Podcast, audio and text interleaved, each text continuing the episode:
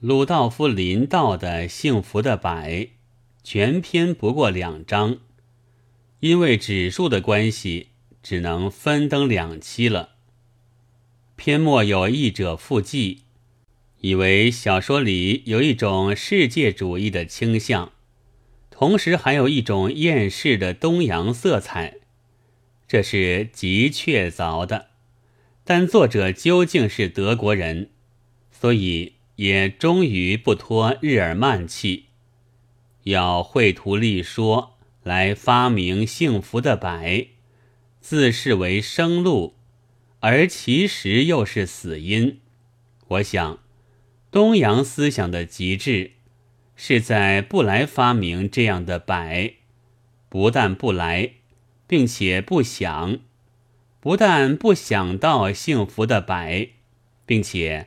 连世间有所谓百这种劳什子也不想到，这是令人长寿平安、使国古老拖延的秘法。老丹做五千言，世家有恒河沙数说，也还是东洋人中的好事之徒也。奥国人。勒内·菲勒普·米勒的叙述苏俄状况的书，原名不知道是什么，英译本曰《布尔什维克的精神与面貌》。今年上海似乎到的很不少。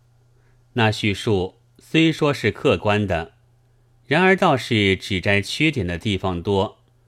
唯有插画二百余，则很可以供我们的参考。因为图画是人类共通的语言，很难由第三者从中作梗的。可惜有些艺术家先前生吞皮亚此旅，活剥露骨红儿，今年突变为革命艺术家，早又顺手将其中的几个作家撕碎了。这里翻印了两张，都是。一安宁科夫所作的画像，关于这画像，著者这样说：其中主要的是画家伊安宁科夫，他依照未来派艺术家的原则工作，且爱在一幅画上将各刹那并合于一件事物之中，但他设法寻出一个为这些原质的综合。他的画像极意在由一个人的传记里超出脸相的各种表现来。俄国的批评家特别称许他的才能，在于将细小微末的详细和画中的实物发生关联，并且将这些制成更加恳切的显露出来的性质。他并不区别有声和无声。对于他的题目的周围的各种琐事，他都看作全体生活的一部分。他爱一个人的所有物，这生命的一切细小的碎片，一个脸上的各个抓痕、各条皱纹，或一个赘油，都自有它的意义的。那马克西姆·高尔基的画像，便是上文所讲的那些的好例证。他背向西欧的机械文明，面对东方，佛像表印度，瓷器表中国。赤色的地方，其上明写着 “R.S.F.S.R.”，当然是。俄罗斯苏维埃联邦社会主义共和国了，但那颜色只有一点连到高尔基的脑上，也许是含有不满之意的吧。我想，这像是一九二零年做，后三年高尔基便往意大利去了，今年才大家嚷着他要回去。尼叶甫列伊诺夫的画像又是一体，立方派的手法非常浓重的。叶甫列伊诺夫是俄国改革戏剧的三大人物之一，我记得画氏先生译的《新俄的演剧和跳舞》里，曾略述他的主张。这几页演剧杂感论人生应该以意志修改自然，虽然很豪迈，但也仍当看如何的改法。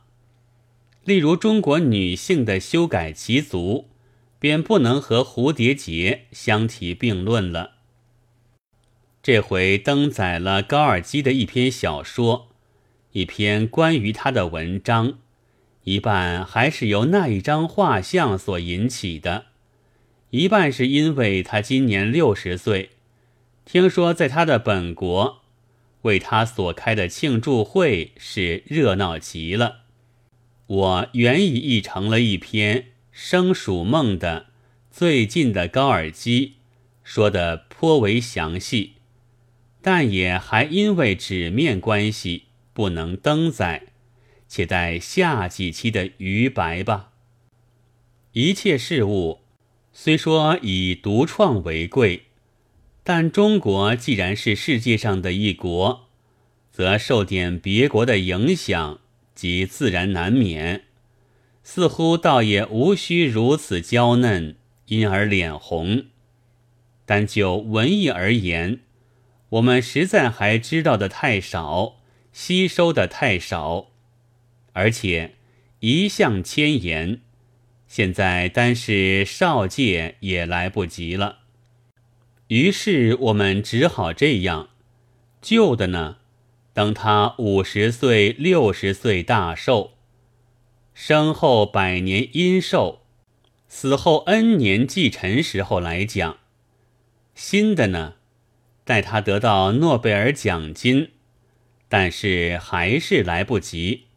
倘是月刊专做庆吊的机关也不够，那就只好挑几个与中国较熟悉或者较有意义的来说说了。身后一百年的大人物，在中国有较耳熟的，今年就有两个。